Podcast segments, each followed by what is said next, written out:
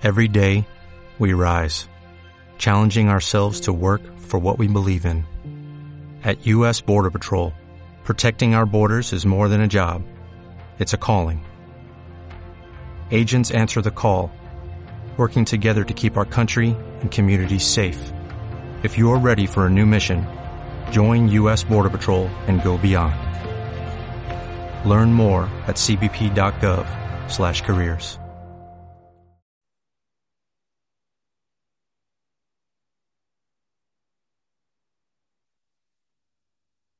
Queridas amigas, queridos amigos, aquí estamos de nuevo tras otra larga ausencia para continuar esa larga entrevista que dejamos interrumpida con Cristina Martín. Como todos sabéis muy bien, Cristina es famosa internacionalmente por sus libros sobre el Club Bilderberg, eh, el más eh, famoso de los cuales está reeditado como Los Amos del Mundo están al acecho. Lo tenéis a, mi espalda, tiene otros como Perdidos eh, y también los planes del Club Bilderberg para España en una línea muy distinta a este Hijos del Cielo, las huellas del cosmos en la cultura humana, todos ellos editados por Martínez Roca, MR del Grupo Planeta, y su último libro es La verdad sobre la pandemia, la verdad de la pandemia, quién ha sido y por qué. Cristina, eh, ¿cómo estás? Encantada de estar contigo, Vicente, eh, Enrique, y siguiendo la actualidad, siguiendo la actualidad porque el libro La verdad de la pandemia eh, ha ido adelantando todo lo que estamos viviendo y precisamente la actualidad hoy son las elecciones presidenciales en Estados Unidos. Precisamente de eso quería que, habláramos en la línea de tu libro, eh, Cristina. He de añadir, que no lo he dicho antes, que Cristina es doctora en Ciencias de la Comunicación por la Universidad de Sevilla y que este fin de semana justo vas a dar un curso online sobre este tema. Eh, explícanos brevemente, Cristina, por favor. Sí, sí, efectivamente. Eh, estaré en aulas Pandora hablando de la verdad de la pandemia y de todos mis estudios anteriores, contextualizando históricamente qué es lo que nos está ocurriendo y dando claves para poder defendernos ¿no? ante esta confusión, este caos creado que nos afecta a nivel individual y también a nivel colectivo como sociedad, ¿no? como país. Así que el domingo voy a estar en Aulas Pandora a partir de las 7 de la tarde. En mis redes sociales está el vínculo este, para inscribirse. Este, este, sábado o cuándo? Es este domingo, este domingo 8 de noviembre. Este domingo. Si tú me mandas pues, el link, yo lo coloco justo debajo de la pantalla en información para que la gente, el link donde se puedan informar o inscribir. Bien. Estupendo. Eh, hemos hablado con, otros amigos míos que han participado en este canal, como el doctor José María Poveda, y luego yo lo he reiterado en cuarto milenio, que a, a lo que nos estamos enfrentando es en realidad a una guerra silenciosa.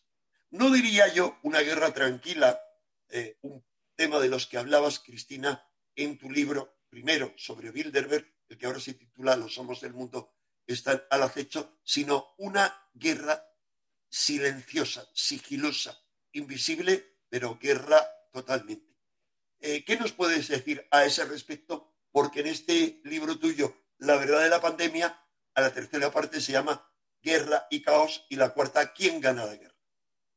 ¿Quién gana la guerra? Efectivamente, Enrique. Em, las armas silenciosas para guerras tranquilas, como tú bien sabes, coincidimos en el diagnóstico. Es un documento que aparece en una fotocopiadora de origen, en una subasta con material de origen militar y que se, filtra ¿no? en los años, en los años 70. Y parece ser que proviene de las reuniones mm, secretas del Club Bilderberg. Ya sabes que están invitados los militares, los, altos mandos del, Estado Mayor de Estados Unidos y de Europa. Y vemos que, obviamente eh, los métodos y las armas de guerra cambian, como, es propio de seres inteligentes que somos, ¿no? De los humanos. Siempre estamos inventando nuevas formas de hacer la guerra. Es una guerra silenciosa, es una guerra silenciosa porque no es una guerra declarada. no es una guerra declarada abiertamente. O sea, yo desde, desde que lo veo, desde que veo venir las imágenes de, China, ¿no? De del caos en los hospitales, me doy cuenta de que han hecho otra vez, eh, han activado la táctica de la pandemia de la que yo hablo en mi libro Los amos del mundo están al acecho y que obviamente para generar, eh, cuando generas una crisis de alcance global eh, a un nivel geopolítico y geoestratégico, lo que quieres es alcanzar unos, unos objetivos. Y después también me fijo, Enrique, en los tiempos. Después de 16 años estudiando las estructuras del poder y esos mecanismos de control, de ataque, eh, siempre son muy importantes los tiempos. ¿Y cuando eligen atacar, cuando eligen activar este arma de la, de la, de la pandemia? Pues precisamente unos meses antes, una, con una antelación suficiente para recuperar algo que habían perdido, el trono presidencial de los Estados Unidos. En este contexto, ¿qué ocurre?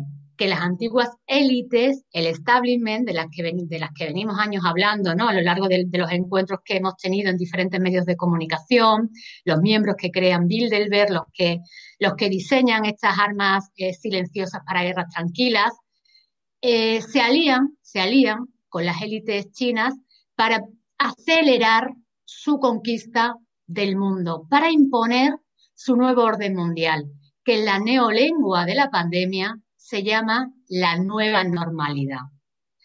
y vemos... Cristina, ¿me permites? Y vemos...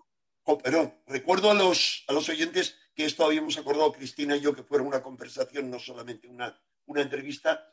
Eh, quería recordar, Cristina, no a ti, a nuestros oyentes, porque a muchos les puede, pueden decir, esto de que los chinos se alíen con las élites es como surrealista. Pero hay que recordar que han aparecido en todos los mails relacionados con el hijo eh, de, Biden, Hunter Biden, sus relaciones económicas, entre otros, con un multimillonario chino eh, totalmente metido dentro de la facción del Partido Comunista que gobierna. O sea, que hay evidencias con respecto a esas alianzas. Perdona, prosigue. Bueno, Claro, es que el Club Bilderberg fue eso, las alianzas de Norteamérica y Canadá con las alianzas con las élites europeas. Es que eso fue el Club Bilderberg. En Bilderberg nunca han participado. No, a China no, efectivamente. Sí, porque China siempre, con ese control hegemónico que ha tenido sobre, sobre su zona asiática, siempre había declinado la invitación de unirse a las élites clásicas, digamos, ¿no? A las élites convencionales que surgen después de la Segunda Guerra Mundial. ¿Qué ocurre? Esto también ocurre, o sea, esta guerra, esta guerra, esta alianza ocurre en un momento, hay un acontecimiento muy significativo que a mí me ha dado mucho que pensar, Enrique, y es que eh, por fin, después de años luchando, Trump y Xi Jinping habían sentado la paz comercial, habían firmado la primera fase de ese acuerdo comercial por el que iban a hacer intercambios, yo te compro y tú me vendes, para que tengamos unas economías equilibradas. Y justo cuando tenían que firmar la segunda, segunda, la segunda parte del contrato, ¿no? la segunda fase, aparece una pandemia global que viene a destruir todo este camino de construcción, eh, de cooperación internacional entre las dos grandes potencias. Ocurre también que en octubre, en octubre del año pasado, eh, se celebra el 49 aniversario de la República Popular China. Y las élites chinas Mm, suscriben por ley que China tiene que convertirse en la próxima potencia mundial. Claro, en este contexto geopolítico es fácil en el que había, en el que había tanta, tanta tensión, ¿no? A pesar de que ya se había encontrado un camino de paz en ese acuerdo comercial, es muy fácil que vengan, que aparezcan los de siempre, ¿no? Eh, estas élites antiguas que se veían perdedoras, dice, sí, claro, si la administración Trump firma con Xi Jinping, nosotros aquí somos convidados de piedra al nuevo mundo que, va a surgir después de este acuerdo. Con lo cual hay que hacer lo imposible por romper esa cooperación internacional entre ambas potencias. Y entonces vemos cómo hay un cambio absoluto en los discursos políticos. Vemos cómo eh, enseguida la Organización Mundial de la Salud, Xi Jinping, coincide con el discurso de Gates, de Obama, de los Clinton, eh, de Warren Buffett, de que estamos ante, ante una alarma global y que tenemos que tomar una vía que solo puede ser solucionada con la imposición de un gobierno global. Trump queda al margen de, este nuevo marco de, construcción, de este, nuevo, de este nuevo contrato, de esta nueva eh, realidad. Y vemos que al principio los líderes políticos europeos, como puede ser Macron, como puede ser eh, Boris Johnson, estaban muy despistados, no se estaban enterando de lo que estaba ocurriendo.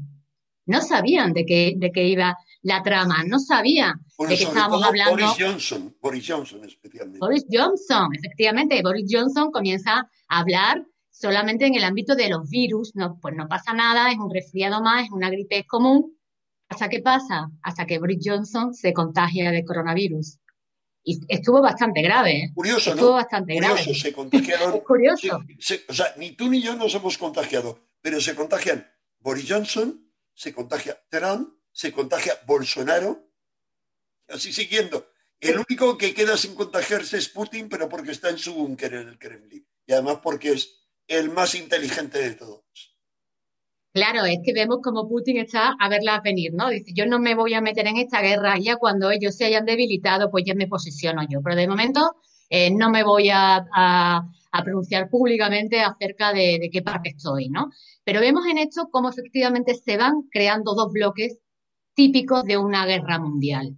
Yo lo llamo el bloque de la alianza y el bloque del eje. El bloque de la alianza estaría formado por estos líderes que siguen defendiendo la soberanía nacional, autárquicos, que siguen eh, eh, criticando eh, los postulados de la Organización Mundial de la Salud, que critican a China y que incluso en el caso de Trump se sale de la Organización Mundial de la Salud, ¿no? Este bloque está por una parte Bolsonaro, Trump, eh, Lukashenko. Lukashenko, también interesante lo que pasa en Bielorrusia, negacionista, ¿no? Negacionista, eh, como lo tacha la prensa de, la pandemia. Y resulta que en su territorio de repente se forman revoluciones sociales, demandas de, democracia que no se habían sucedido en los 40 años que lleva de mandato.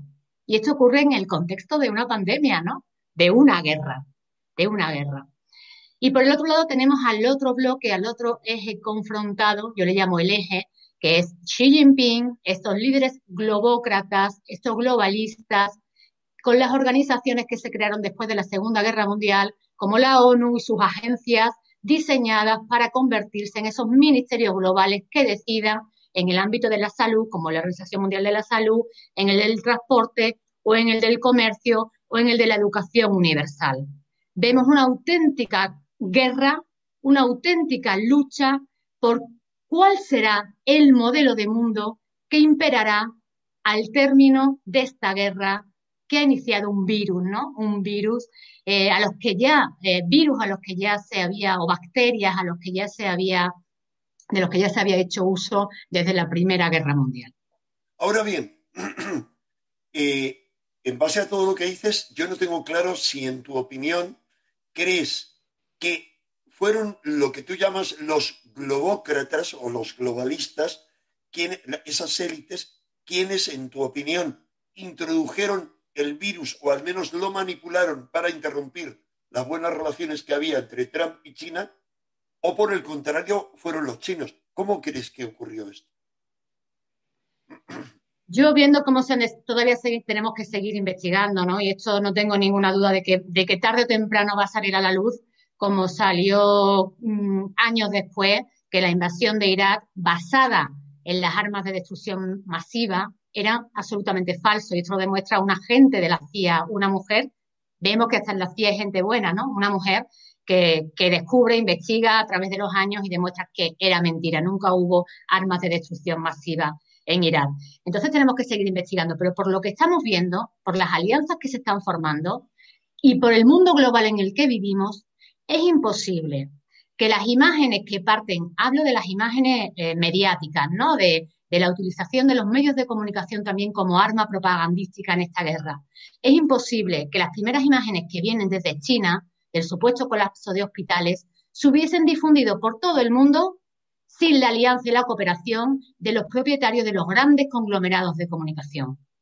Es imposible. Ahí se ve una alianza. Sí, porque sí Normalmente quienes denuncian todo esto dicen que entre los globalistas está, por ejemplo, Ted Turner, eh, el, propietario de la CNN, entre otros muchos. Perdona. Efectivamente.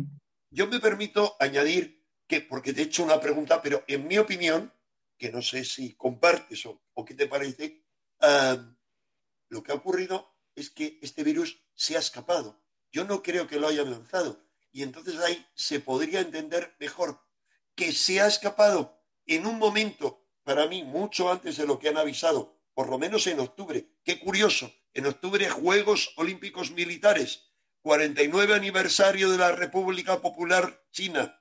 Justo en ese momento, crack. Pero incluso hay referencias de que ya a finales del verano estaba.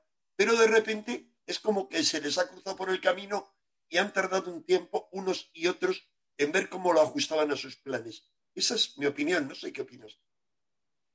Sí, es una hipótesis, es una hipótesis, pero mm, yo es que estoy tan habituada al mal de, esta, de, este, de este grupo de, de, poder, ¿no? Estoy tan habituada a que realmente cuando quieren conseguir algo no tienen ninguna compasión y después, claro, el contexto que hemos ido, el contexto que hemos ido señalando eh, a nivel geopolítico de unas elecciones presidenciales que habían perdido, de una ley en por la que China quiere ser la próxima potencia, pero que realmente no va a ser China, será China y las grandes corporaciones globales, porque ya no hay, eh, date cuenta que Amazon tiene cuatro veces más el Producto Interior Bruto de España, o sea que son nuevos actores que no tienen, digamos, un territorio político marcado, lo que es estamos habituados a los mapas, ¿no? Eso ya ha cambiado, eso ya ha cambiado.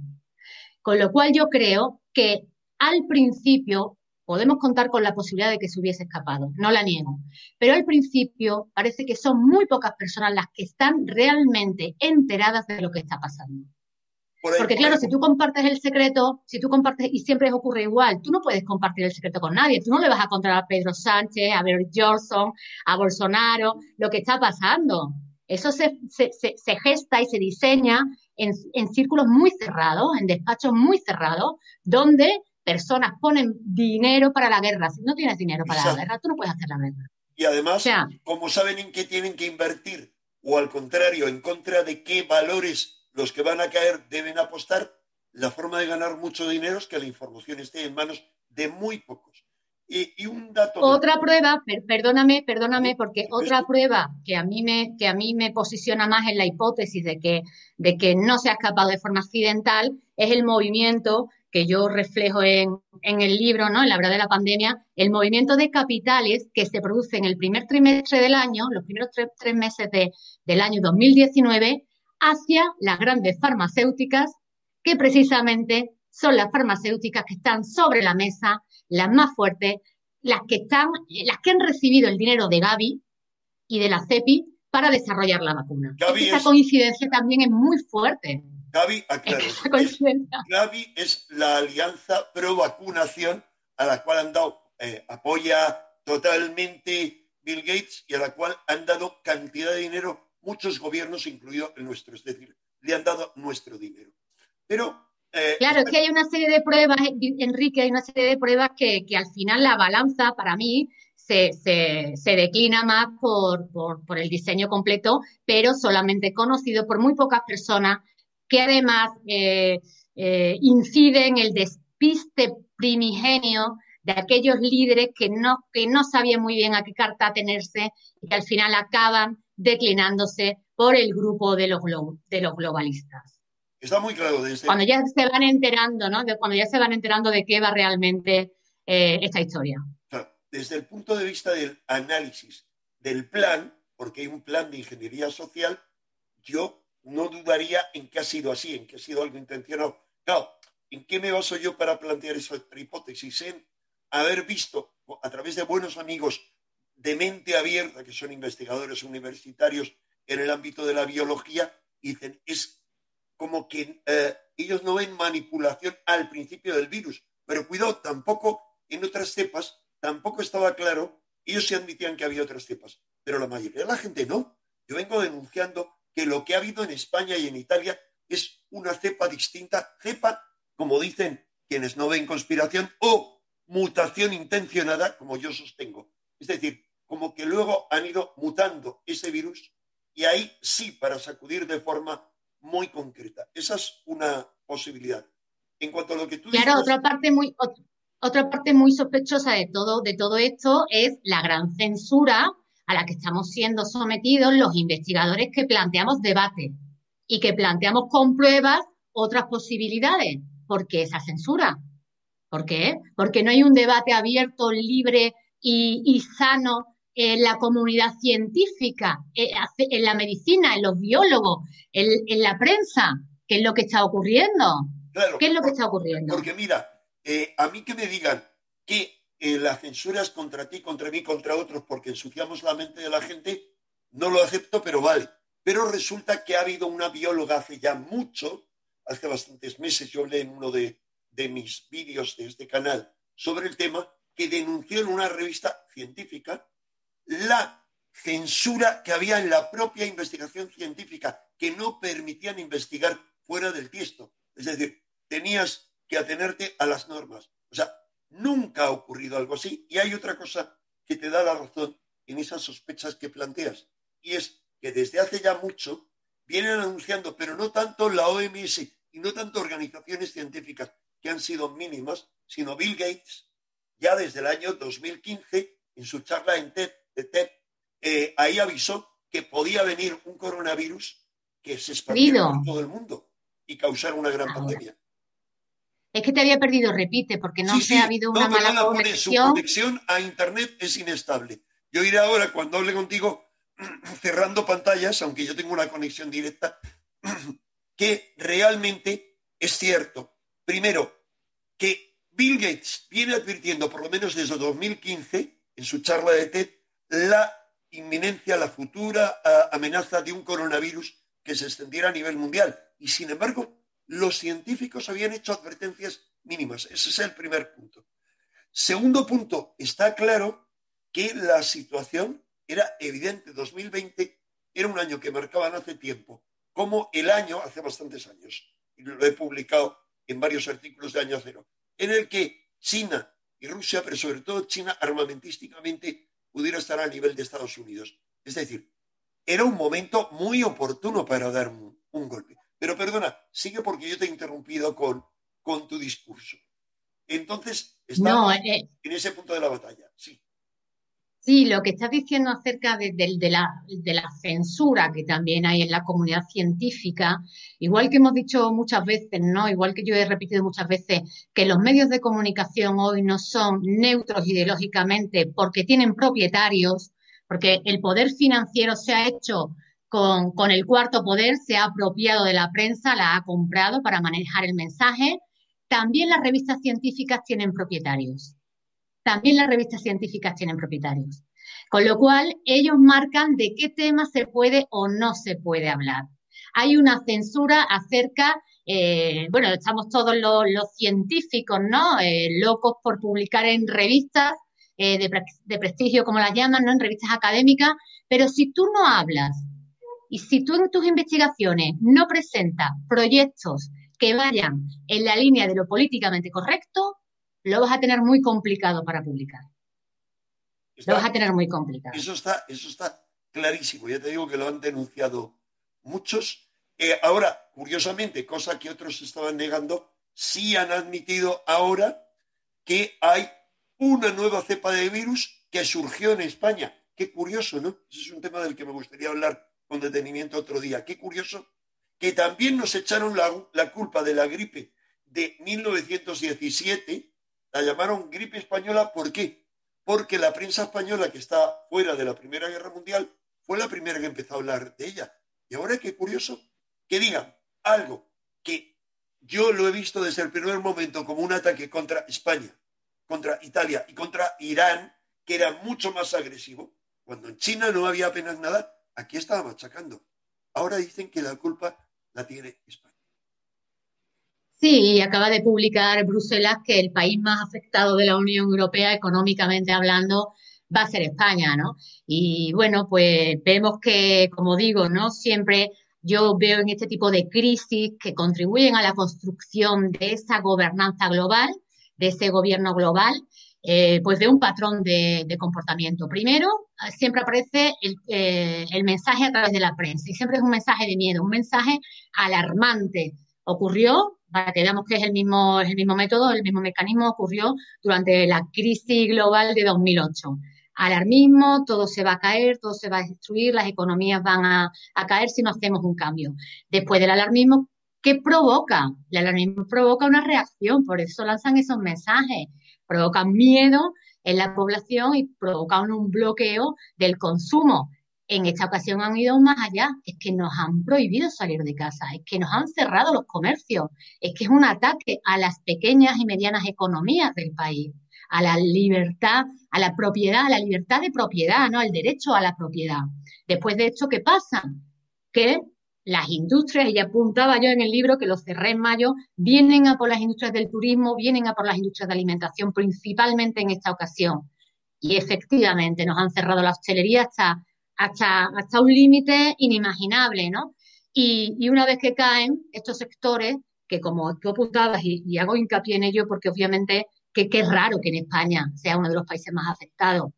Porque es que, es, que el motor de la economía en España principal es el turismo. El turismo, y en Italia, los establecimientos, los bares, etcétera. Ahora, Cristina, eh, dejando bien claro, porque si no, eh, los fanáticos de siempre nos llamarán negacionistas a ti y a mí, yo tengo súper claro que no es que haya un virus, es que hay una mutación o una, una cepa de ese virus que es tremenda y yo conozco de cerca, primero, a gente que ha tenido consecuencias gravísimas cuando en la última etapa de ese virus le ha bajado y le ha afectado a los órganos, gente que ha muerto. Yo no tengo ninguna duda. Otra cosa es quién está manipulando, más allá de quién, de si eso ha sido natural o artificial, quién está manipulando toda esa situación.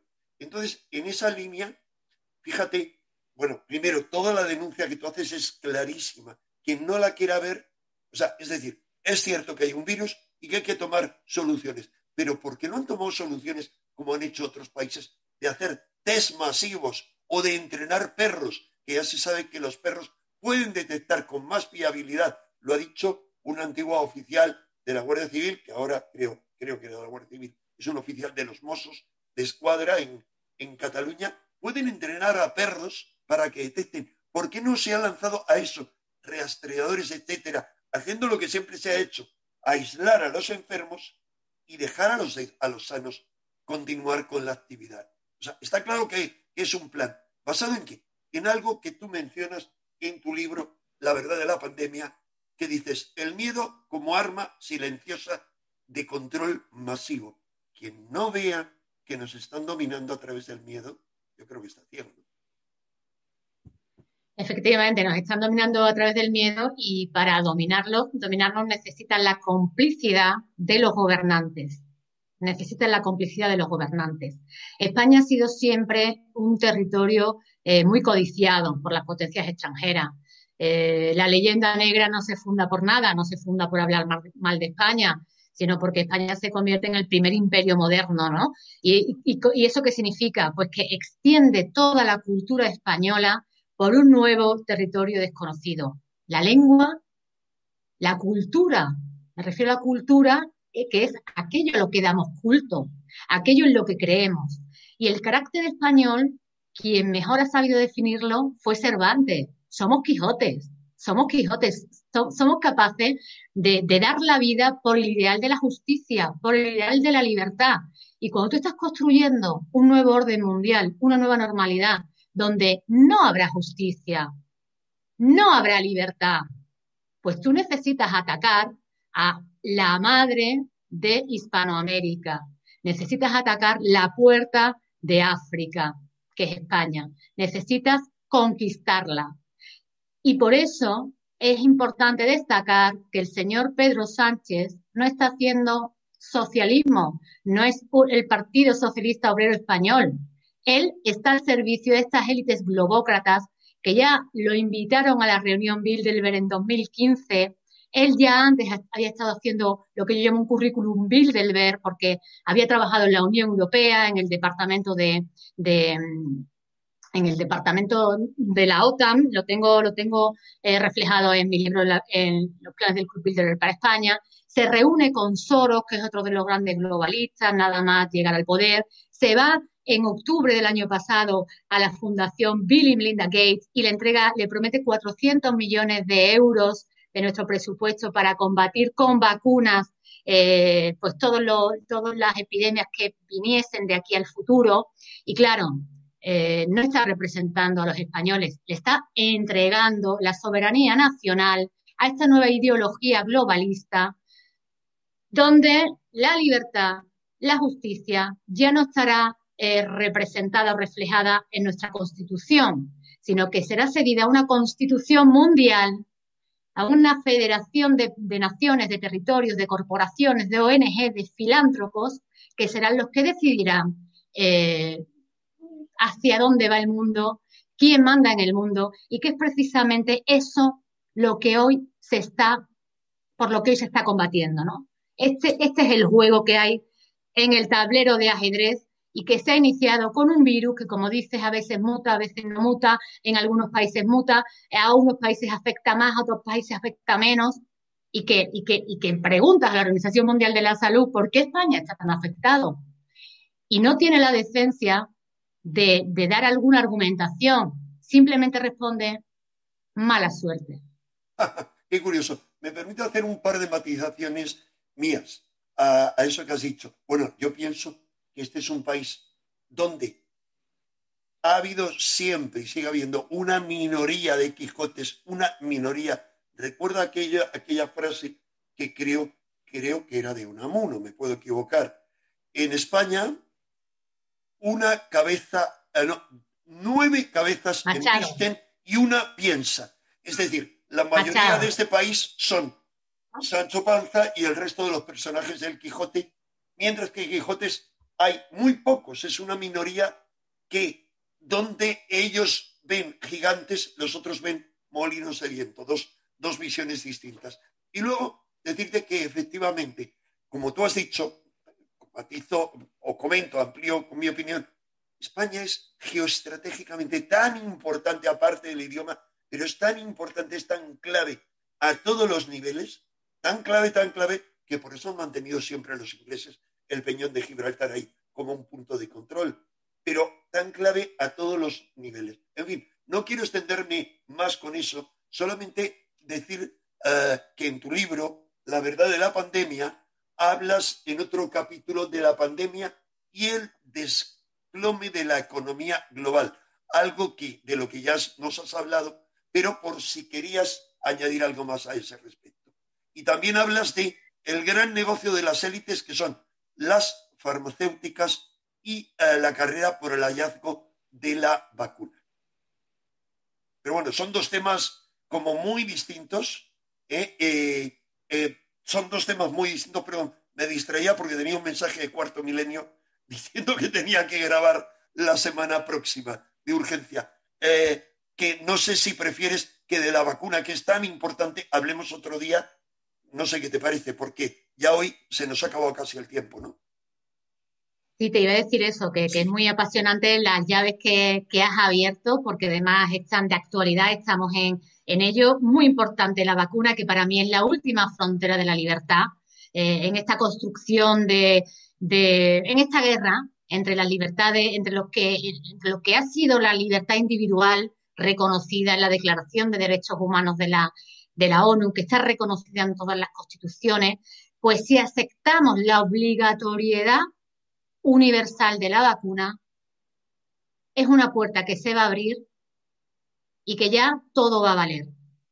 Todo va a valer. O sea, digamos, la frontera de nuestra libertad individual se rompería si realmente este nuevo orden mundial nos impone el que prime la seguridad colectiva, la seguridad del planeta frente a la libertad. Esa es la, guerra que subyace en el fondo de todo esto. Seguiremos hablando otro día, pero si te parece, vamos a acabar. No, tengo prisa, Cristina, no tengo prisa. Lo único que como hemos retrasado esto porque Soy yo. había un problema técnico, pero yo sé que tú sí tienes prisa. Digo para que nadie sospeche que yo te quiero cortar. Al contrario, lo que yo propongo es que hablemos con documentos en la mano del próximo día de la vacuna, con un documento que te he enviado y me encantaría que leyeras, por qué hay argumentos legales suficientes para negarse a que nos vacunen si no queremos.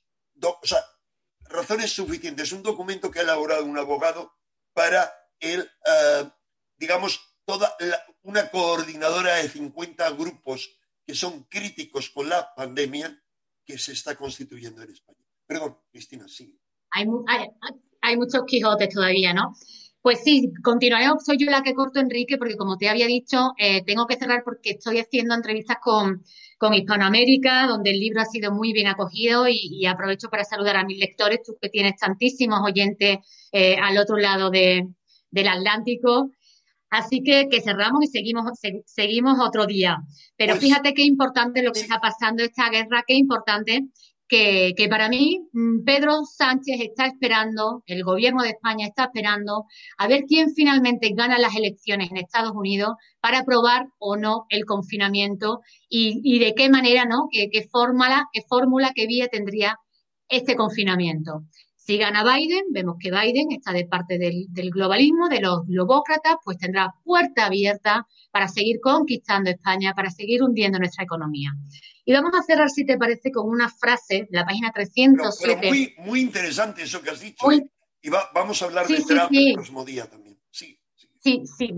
Vamos a hablar de quién mata al monstruo. Ahora que se ha soltado, ahora que se ha desatado esta guerra mundial, ¿quién mata al monstruo? La página 307 eh, hago referencia a lo que decía Bill Gates en, en enero de 2005.